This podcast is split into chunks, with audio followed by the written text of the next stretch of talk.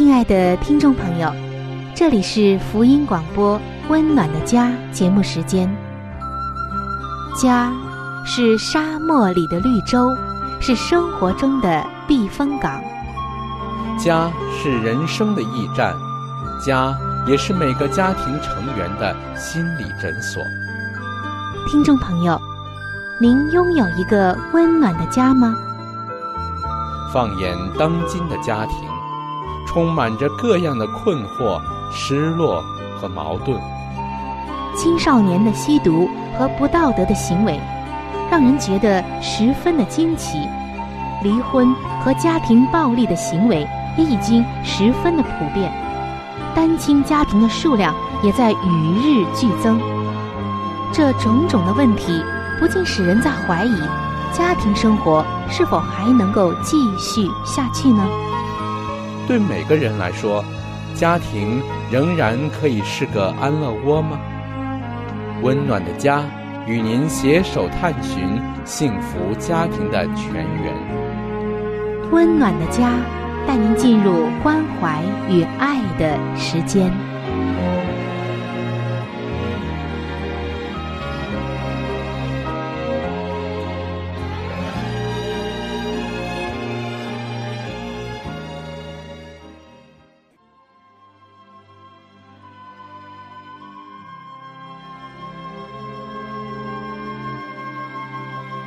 上帝眼中全然美丽的女人，是蒙福的女人，是幸福深处的女人。全然美丽的女人，把爱的港湾装点得温暖阳光、简约纯全，令人留恋。冬不冷，夏不热，春意盎然，秋果累累。令丈夫停靠，孩子们称她有福。有赞美说，才德的女子很多，唯独你超过一切。让我们一起来寻找上帝在建造生命美丽方面对你的旨意。欢迎进入全然美丽的女性新生命。系列的分享。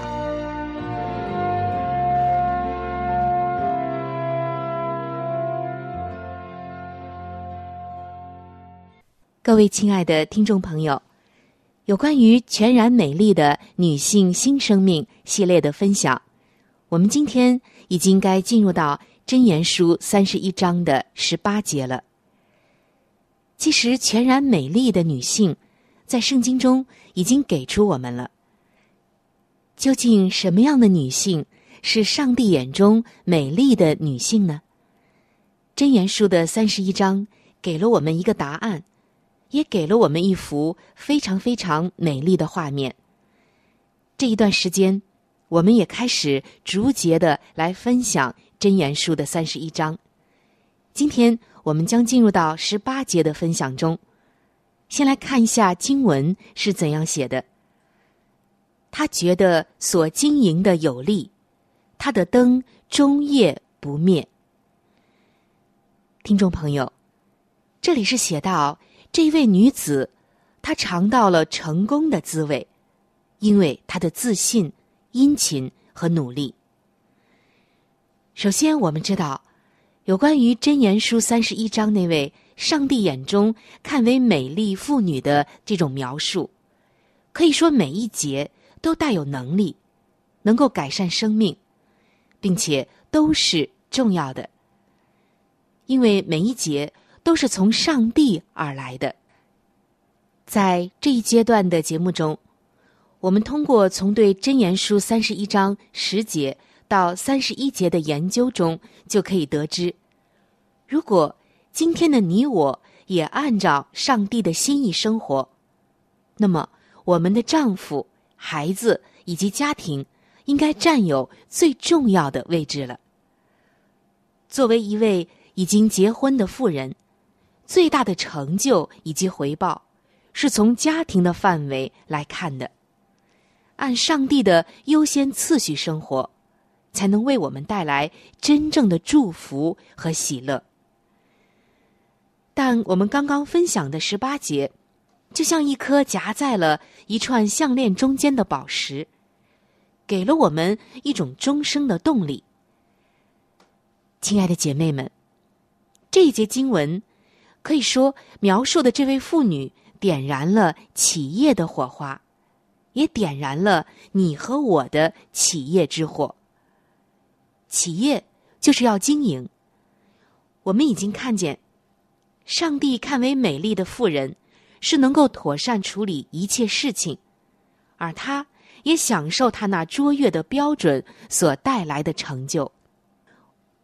我们也看到，他愿意勤奋的工作，愿意讨价还价，以及用自己所做的精美的手工艺品来维持家庭的生活，并且他一直都是勤俭持家的。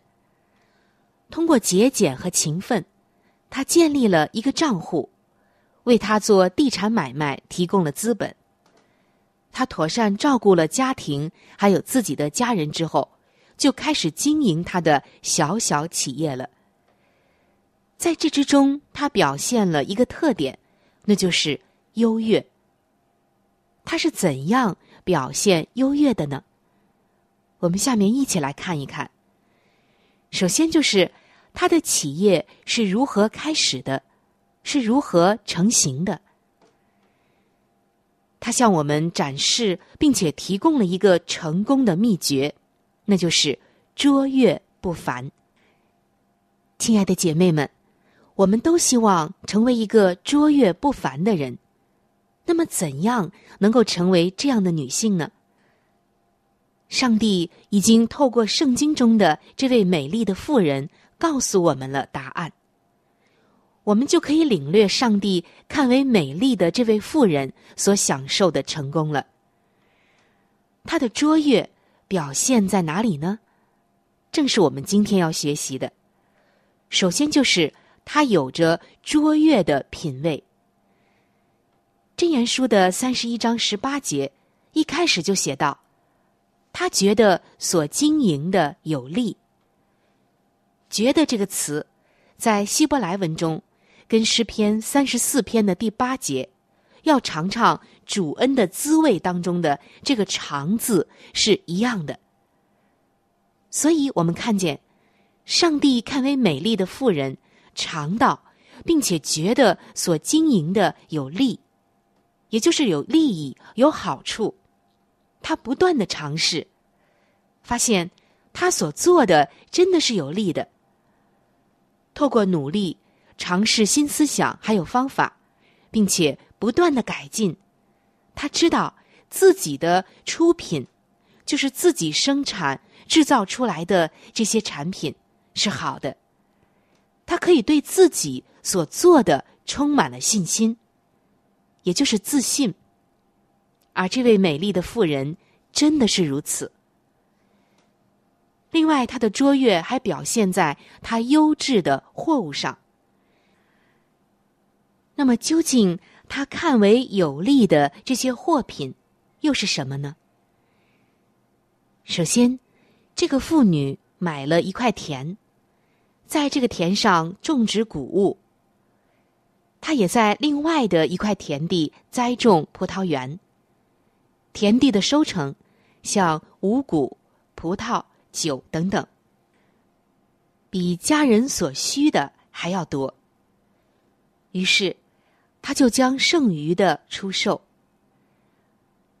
另外，这位卓越的妇女，她也在售卖纺织品。听众朋友，您是否还记得，在前一段时间的节目中，我们所介绍的？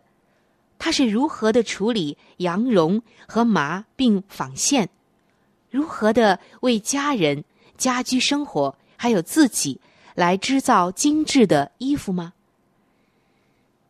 他觉得自己所制造的衣服是上好的，他一定也听过不少的赞美，因此他蛮有自信的制造了更多的工艺品。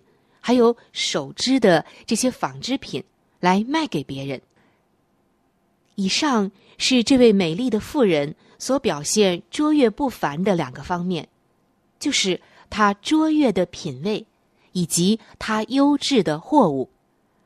那么第三个方面表现在她出众的成绩上。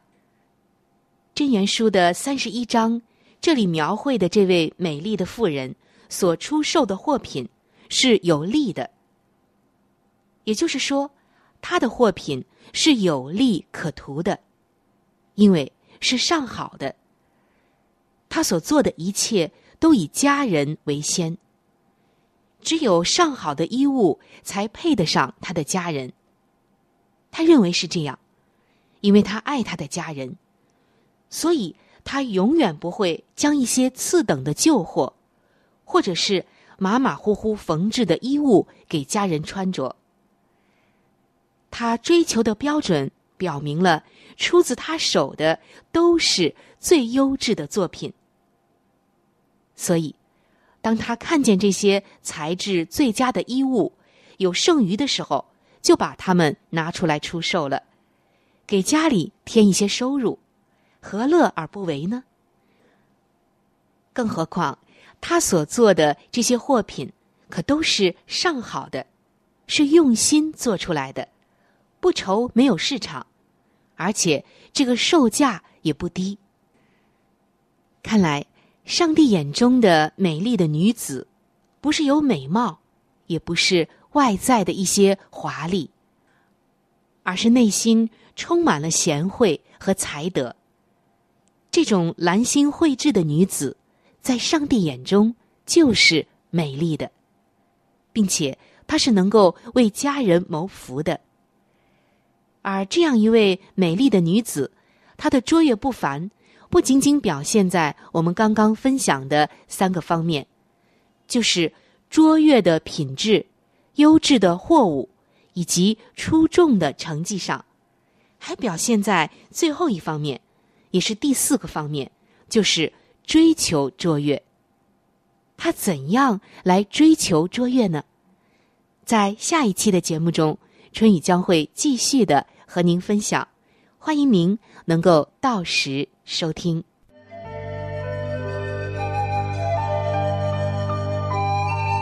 好书分享时间，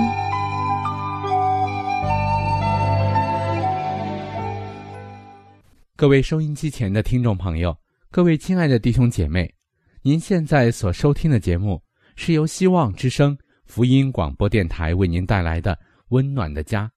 现在又到了这个节目当中的一个小环节，叫做好书分享。在每一期的节目当中呢，我们都会和您分享一本非常好的书籍。虽然每一次和您分享的时间呢只有短短的几分钟，但是我相信这本书当中的内容一定会深深的吸引着您，亲爱的听众朋友。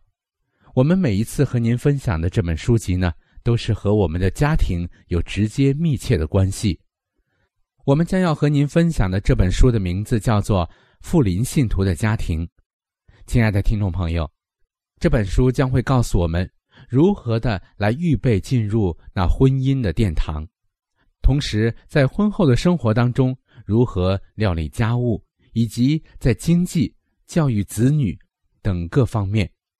亲爱的听众朋友，如果您听完了这本书之后，您喜欢这本书，您想拥有这本书。您可以来信或者是发电邮给我们，我们可以免费的将这本书送给您的。我们具体的通讯地址会在节目当中播报给您听，请您留意。富林信徒的家庭第六十一章：家庭经济的原则。家用要记账，放纵私欲的恶习，或做妻子与母亲的缺少机智与技能。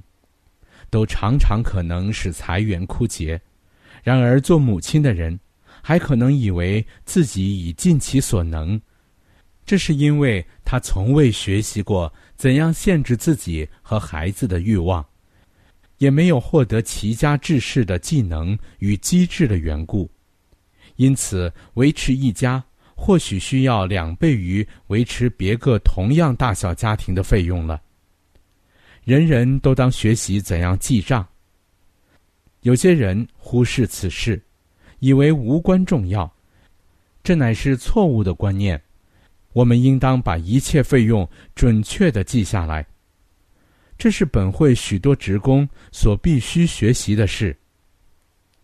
挥霍成习的恶果，主本乎他的美意，将挥霍成习的恶果指示了我，使我劝告做父母的，要教育自己的儿女，实行严格的节约，要教他们明白将金钱耗费于非必需品上，乃是一种误用钱财的行为。你们若已染上奢侈浪费的习气，就当立即从生活中予以革除，否则势必导致永远的破产。简约、勤劳和节制的习惯，对于你们的儿女而言，远比丰足的家产更有价值。我们在世上是客旅，是寄居的，但愿。我们不浪费钱财与满足上帝原要我们加以约束的欲望方面，但愿我们抑制自己的需求，借以适当的代表我们的信仰。谴责一位过于浪费的父亲，你不知道怎样简约的用钱，也不学习如何限制自己的需求，使之不超过你的收入。你热切的希望多赚些钱，以便随意挥霍，而你的教训与榜样，已成为自己儿女的咒诅。他们是何等的藐视原则啊！他们越来越忘记上帝，越不畏惧他的愠怒，越不接受任何的约束。金钱的获得越容易，感恩的心也就越微薄。劝告一个入不敷出的家庭：你们应当谨慎，免得再入不敷出。需约束你们的欲望。真可惜，你的妻子在挥霍金钱的事上太像你了，因此他在这方面断难帮助你留意那些微小的花费，以免发生更大的漏洞。你们处理家务。往往有些不必要的开支，你的妻子喜欢见到她的孩子衣食入食，甚至超过你们的经济范围，因而，在你们孩子的心中，养成了虚荣、骄傲的习性。你们若肯学习节俭的教训，认清如此随意花钱对于自己和自己的儿女，以及上帝的圣功都有怎样的危害。就能获得一种完成基督化品格所必须的经验了。你们若不获得这种经验，则儿女们一生都会显出领受了不健全的教育的模样。我不是要劝你们积攒钱财，你们也很难这样行。但我劝你们二位要谨慎所用的金钱，使你们平日的榜样。能与儿女们以节俭、克己、理财的教训，他们需要借着教训和榜样而受陶冶。呼吁某一家人实行克己。我亲爱的弟兄和姊妹，我们指示你们还有许多教训应当学习。你们没有量入为出，你们也没有学习节约之道。你们若得到较高的薪金，也不知道怎样使用以求获得最佳的成效。你们放纵嗜好与食欲，全不顾及节约的原则。有的时候，你们花钱购买那些属于弟兄们的经济力量所不许可享用的食物，金钱很容易的从你们的口袋中流出去了。你们二位至今仍未领悟克己自约的要训。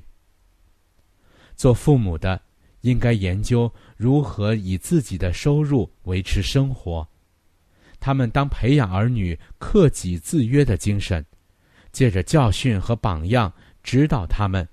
他们尤当限制自己的需求，使之减而且少，比有时间增进智力、培养灵性。好了，亲爱的听众朋友，亲爱的弟兄姐妹，好书分享这个环节呢，我们今天就和您暂时的分享到这里。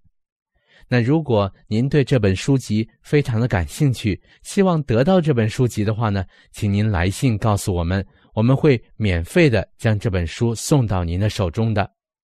来信请寄香港九龙中央邮政局信箱七一零三零号，你写“春雨收”就可以了。如果你给我们发电子邮件也是可以的，这样更快捷一些。我们的电邮地址是 c h u。N y u 小老鼠 v o h c 点 c n，好了，亲爱的听众朋友，我们期待着您的来信。下面呢，我们将时间继续交给春雨姐妹。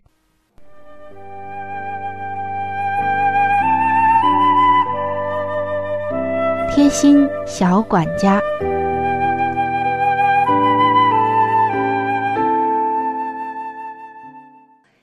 各位亲爱的听众朋友，欢迎来到贴心小管家的时间当中，我是您的朋友春雨。在本期的贴心小管家当中，春雨将会向您介绍几个新定义的食用油储存方法。说到食用油，可能是家家户户都不能缺少的一个食品，但是说到食用油的储存方法，您是否真正的了解，并且能够按照新的方法来更健康的储存食用油呢？我想，可能很多人都还不太了解。那今天我们就来学习一下。大家知道，食用油储存的时间如果过长，就会出现一股异味。这个时候，油就有一点变质了。异味越大。变质的这个程度就越大，所以，当你买回植物油以后，可以将油入锅加热，然后放上少许的花椒和茴香，等到油冷却之后，倒进搪瓷或者陶瓷的容器中来存放，不但久不变质，味道也特别的香。这里。我们所说的是食用植物油，还有要特别一提的，就是植物油当中的香油。我看到很多的朋友对香油都是情有独钟的。香油不仅仅这个香味儿啊，真的是香飘四溢，而且还有着很多的保健功能，所以好多朋友啊。都是常常的在家里面备上一瓶香油，无论是凉拌菜，还是做一些带汤的食物，都喜欢放一点香油。那香油的储存也是有方法和讲究的。在您保存香油的时候，可以将它倒入到一个小口的玻璃瓶中，加入适量的精盐，然后塞紧瓶口，不断的来摇晃。使食盐能够融化。最后，把香油放在比较暗的地方沉淀三天左右，再装到棕色的玻璃瓶中，拧紧瓶盖，放到避光阴凉处，随吃随取就可以了。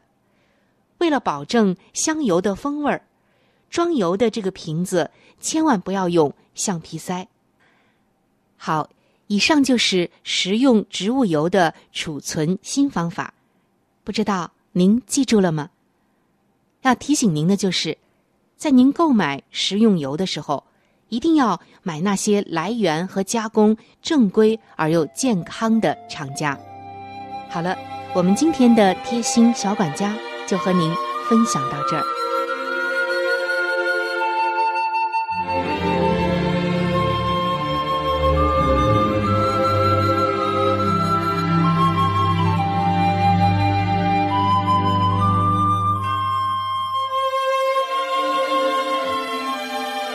各位亲爱的听众朋友，今天的话题就和您分享到这里。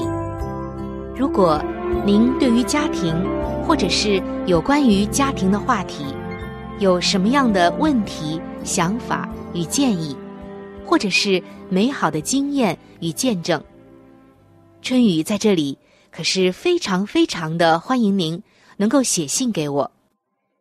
如果您在家庭方面，或者是婚姻方面、情感方面遇到一些问题，遇到一些难处，那我们也是非常的希望能够成为您最最知心的朋友。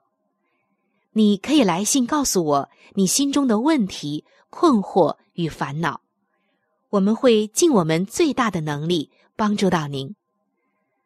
另外，在我们这里也为您预备了一些与家庭、婚姻有关的资料，是可以免费的赠送给您的。